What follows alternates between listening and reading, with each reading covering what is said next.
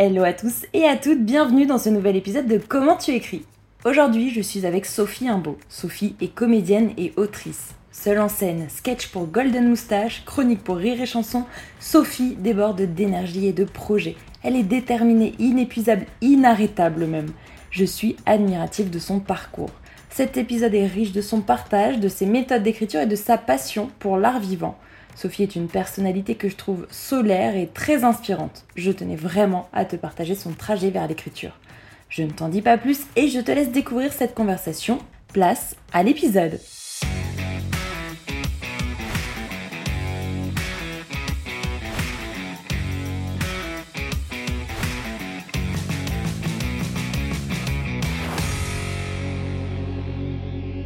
Alors Sophie, merci beaucoup d'être là. Merci à toi.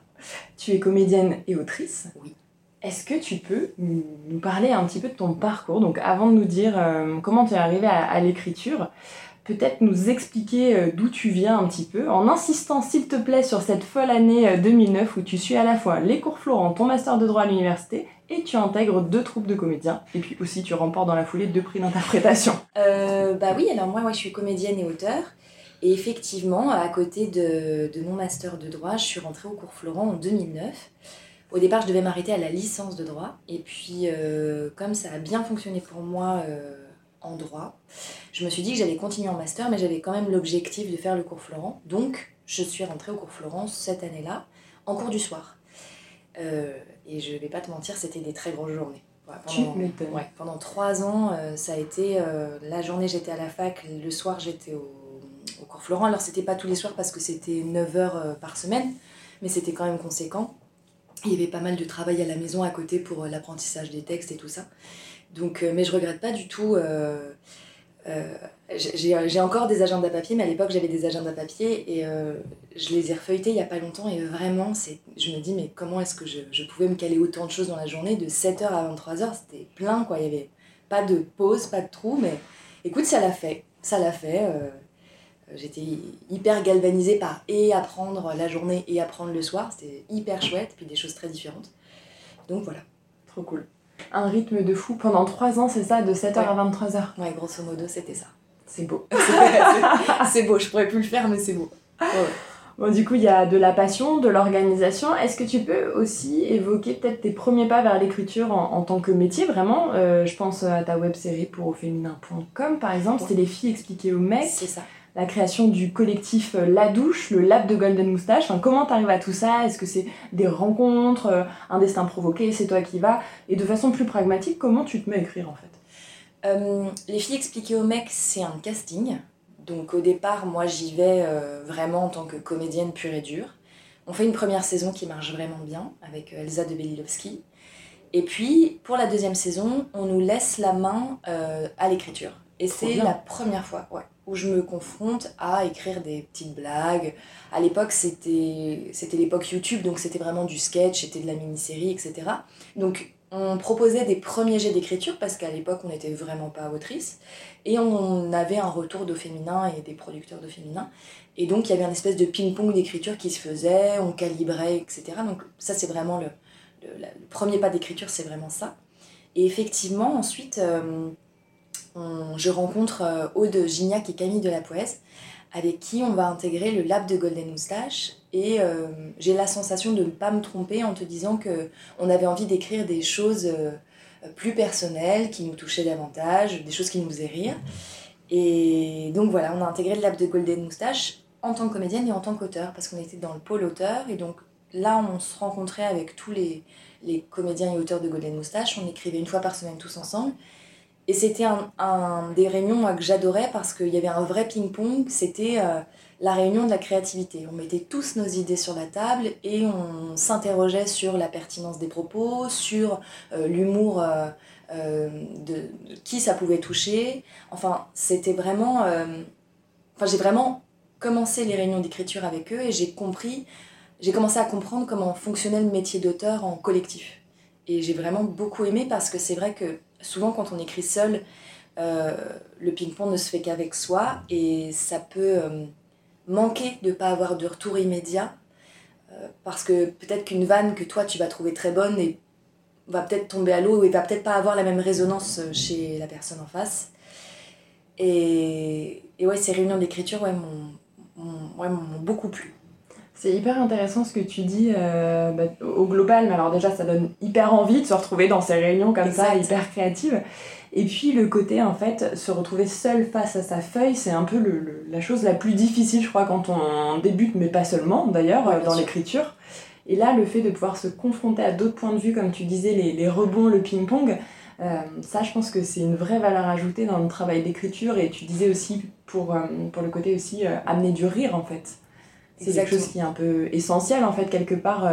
en tout cas, qui aide beaucoup, j'ai l'impression. Ouais, bien sûr. Et ce qui est, ce qui est super, tu vois, c'était autant dans le lab de Golden Moustache que quand j'ai aidé un petit peu à l'écriture chez Lollywood pour quelques sketchs. Et on était aussi en réunion d'écriture. Et et j'étais essentiellement avec des hommes. Et c'était vachement intéressant de voir qu'on n'avait pas le même humour.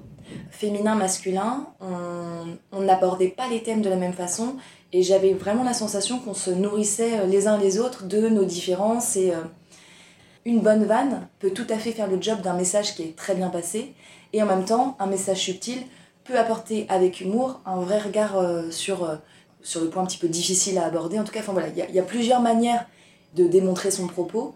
Et j'ai trouvé que et le féminin et le masculin s'apportaient énormément pour, pour défendre un, propos et, et, les deux de façon très différente. Ouais, ce que j'entends, c'est la notion de complémentarité en fait. Complètement.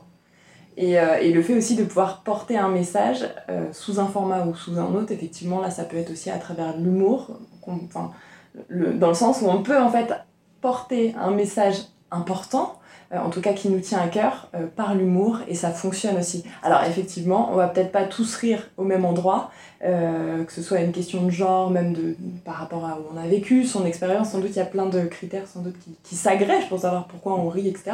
On sait que l'humour aussi est très culturel, on le voit beaucoup dans les stand-up à travers l'Europe notamment. Et tu as parlé un petit peu de l'Hollywood, euh, tu as toujours cette double casquette à ce moment-là de, de comédienne et d'autrice. C'est une, une double casquette que tu as beaucoup dans ton parcours est-ce que tu peux me dire un peu le lien que tu en fais toi et euh, à quel moment tu, découvres que l'écriture c'est quelque chose qui te t'apporte beaucoup? Oui, euh, bien sûr. En fait, au départ, l'écriture, elle m'apparaît comme une nécessité parce que euh, j'ai pas beaucoup de travail et je suis pas beaucoup demandée. N'étant pas fille d'eux, n'ayant pas d'agent à l'époque, je sens en fait que pour me trouver du travail, il va falloir que je m'en crée. Donc, euh, je démarche Hollywood notamment, et on va démarcher aussi euh, Golden Moustache, pour pouvoir rentrer dans des écuries du web qui sont plus importantes que nous pour avoir du travail. Et donc, je me propose en tant qu'auteur, en apprenant ce métier-là vraiment sur le tas, en arrivant dans ces réunions d'écriture, en piochant tout ce que je peux piocher euh, de la logique de l'écriture, de la logique d'écriture d'un sketch, de la logique d'un scénario. Et j'essaye d'apprendre un maximum de, de, de, ce métier que je connais peu et que vraiment je choisis par nécessité de me dire bah en fait là il faut que je bosse en tant que comédienne, je bosse pas beaucoup, je vais me créer du travail en écrivant des sketchs, en m'écrivant des sketchs. Et en plus de ça, ce que je trouve génial, c'est que je me dis bah je vais pouvoir dire des choses que, que, que j'aime, euh, qui me passionnent, qui m'habitent et, et euh, l'écriture me permet ça. Et, et donc coup de bol, on rentre chez Golden Moustache et l'Hollywood cherchait à l'époque des auteurs pour renouveler un petit peu euh, euh, le, pôle auteur et, et m'accepte pour quelques sketchs. Donc euh, non, c'est une vraie aubaine. C'est une vraie aubaine pour moi l'écriture. Trop bien. Et du coup, tu as ce côté porter un message et puis quelque part aussi le fait de pouvoir l'incarner derrière et c'est toi qui te crées tes propres rôles finalement sur mesure. Exactement. Exactement. En fait, j'ai commencé à écrire vraiment effectivement euh, pour ça, en fait, euh, tu vois, par exemple, le cours Florent, euh, moi, j'ai jamais été la jeune première. Tu vois, on, faisait beaucoup de, de, de, de, scènes cultes du théâtre. Et tu vois, j'étais pas Médée, j'étais Nérine il euh, y, avait vraiment ce truc là donc j'étais souvent la bonne j'étais j'étais pas Juliette j'étais sa servante enfin tu vois. Et ça m'allait bien parce que moi je me suis jamais considérée comme une jeune première tant bien dans mon physique que dans mon jeu parce que j'ai toujours eu un grand, une grande propension à l'autodérision. J'avais du mal par exemple à jouer les, les Alexandrins j'avais du mal à être tragique parce que c'est pas ma vraie nature. Et donc ça m'allait bien de jouer le rôle secondaire qui sert le premier euh, mais dans tout ce que je faisais à côté en tant que comédienne je me retrouvais jamais dans des rôles où je me disais, ok, là je suis à, bien à l'aise dedans, c'est vraiment mon emploi. Euh, il me manquait des choses fortes à défendre. Et du coup, bah, je les ai écrites. Voilà. en tant que comédien, en tant qu'acteur, enfin actrice en l'occurrence, euh, tu endosses des rôles. Et effectivement, il y a des fois où c'est des rôles qui sont complètement à contre-emploi, dans lesquels on se reconnaît pas, euh, j'imagine, hein, forcément. Et, euh, j'imagine aussi que quand les deux se rejoignent, c'est-à-dire quand le rôle est écrit bah, sur mesure en l'occurrence, et que du coup on est en phase avec ce qu'on incarne, bah, c'est parfait. Quoi. c'est parfait. Et puis tu es d'autant plus juste, parce que comme c'est toi qui l'as écrit, tu sais tes intentions, tu sais le message que tu veux porter. C'est pas forcément comment dire, c'est pas forcément une, une, une, interprétation parfaite, mais en tout cas, le message final est délivré. Et c'est ça en fait notre boulot de comédien à la base. Nous, on est juste des transmetteurs de texte en fait. Hein. On est juste là pour euh, prendre un texte, l'apprendre et le servir au mieux pour que le message soit délivré au public. C'est tout. Et on, a juste ça à faire. Et quand c'est toi qui l'écris, il y a vraiment ce, cette notion de dire je suis à peu près sûr que même si l'interprétation ne plaira probablement pas à tout le monde. En tout cas, je suis à peu près sûre que le message va passer parce que il m'est tellement cher. Euh, je, crois que l'écriture, c'est un peu comme être, comédien, c'est-à-dire que tu n'écris jamais au hasard. Comme tu ne joues jamais un rôle au hasard, tu, euh, ne choisis jamais un texte au hasard et tu, n'écris jamais au hasard. Même si c'est très inconscient, les choses que tu écris sortent très souvent des, des, tripes, ou en tout cas, même si c'est de l'humour, hein, mais il y a un message qui est délivré de important pour toi, même si c'est un message qui n'est pas forcément euh, euh, universel ou quoi, mais en tout cas, il est important pour toi. Et donc, tu le délivres d'autant mieux en tant que comédien quand c'est toi qui l'as écrit. Enfin, je, je trouve. Ouais, et quelque part, finalement, euh, plus tu te reconnais dans le message que tu vas transporter, plus tu peux l'incarner, enfin, mieux tu peux l'incarner et te l'approprier, etc. Et alors, justement, tu tu commences à écrire, tu te mets dedans, euh, tu es de plus en plus en phase avec ce que tu écris, et puis jusqu'à euh, carrément écrire un seul en scène pour toi en 2019 qui s'appelle Le Monde merveilleux du colibri, que tu joues à peu près euh, une cinquantaine de fois, et aussi au Festival d'Avignon. Alors le spectacle est remarqué, c'est un spectacle qui est très personnel. Est-ce que tu peux nous parler de ton approche de l'écriture à ce moment-là? Est-ce que à ce moment-là aussi, peut-être elle agit comme une catharsis pour toi, ou en tout cas, comment tu t'en sers. Euh, voilà, tu, on voit qu'il y a un développement de l'écriture à ce niveau-là. On passe au level euh, supérieur. Exact. Oui, oui, tout à fait. Euh, les, les, étapes sont. Au fur et à mesure, effectivement, je gravis les étapes. Et Le Monde Merveilleux du Colibri, le, le en scène que j'ai coécrit, parce que je ne l'ai pas écrit toute seule avec Patrice Soufflard, mon metteur en scène, ça a été une écriture qui a été très particulière parce qu'on a écrit pendant longtemps. Je crois que c'est une écriture qui a mis un an ou un an et demi à, à éclore jusqu'à la V1 du spectacle. Euh, et en fait, euh, autant tu vois dans les réunions d'écriture, comme on est nombreux, euh, la galvanisation va très vite. Nous, avec Patrice, on a beaucoup cherché. Alors d'abord, on a commencé à écrire, on prenait des déjeuners ensemble et puis on écrivait sur un coin de table. Après, on s'est fait des sessions d'écriture à la maison. Ensuite, ça marchait plus, donc on est allé marcher. Parce qu'il me dit non mais c'est bien, il faut qu'on aille marcher. Donc on, discutait et puis on discutait de choses et d'autres. Il me disait on arrête de penser à l'écriture, on marche, et puis on papotait. Et puis au fur et à mesure, arrivaient des choses. Ah, mais ça, ça peut être bien de, le mettre dans le spectacle. Et en fait, je me suis rendu compte avec euh, Patrice que l'écriture, ça pouvait être aussi. Euh, à l'époque, j'étais euh, un peu dans une boulimie de productivité. J'avais besoin de beaucoup, beaucoup produire, autant dans mon métier et tout ça. Et j'avais besoin en fait que ça aille vite. J'avais une notion de vitesse à l'époque qui était très forte. Et donc, Le Monde Merveilleux du Colibri, ça a été un vrai fil à retordre en termes d'écriture parce que ça a mis énormément de temps. Il y a eu beaucoup de, versions. Et jusqu'à arriver au lâcher prise total, on va marcher. Il me disait, tu n'y penses plus. C'était très dur pour moi de me dire, oui, non, mais attends, là, il est 14h, la séance, elle s'arrête à 15h30, il faut qu'on soit hyper productif. Et en fait, plus j'apprenais à lâcher, plus la créativité arrivait. Et au fur et à mesure de ces séances, j'ai commencé à écrire et puis à lui proposer pour avoir des retours. Et puis on a affiné ensemble effectivement euh, euh, ce spectacle qui au fur et à mesure s'est dessiné comme une galerie un peu de personnages. Il y avait un personnage central qui s'appelait Clémentine, qui était euh, autiste, enfin qui avait un syndrome d'Asperger, et qui... Et en fait, on voyait Clémentine via le prisme de ses parents, de sa voisine, de plein de personnages. Et c'est là où en fait le... je me suis vraiment régalée en écriture parce que elle coïncidait précisément avec ce que j'avais envie de faire à l'époque en tant que comédienne, c'est-à-dire jouer tout, tout, tout Donc j'ai autant incarné une mère hystérique qu'un père dépressif, qu'une voisine passionnée de son chien. Et j'avais dans ces une heure et quart de spectacle une galerie de personnages folles à jouer qui était formidable et où je me suis vraiment régalée à le faire. je pensais, tu vois, dans cette écriture, être assez détachée de moi et pas tant Et je, au fur et à mesure des représentations, je me suis rendu compte que c'était une écriture qui était beaucoup plus personnelle que ce que je pensais. Et, euh, et c'était à la fois euh, génial parce que j'avais la liberté via mon écriture de me dire je peux tout dire, c'est pas moi, c'est Clémentine qui le dit, donc euh, je peux parler de mon passé, je peux parler de mes parents sans trop en parler, je peux, voilà.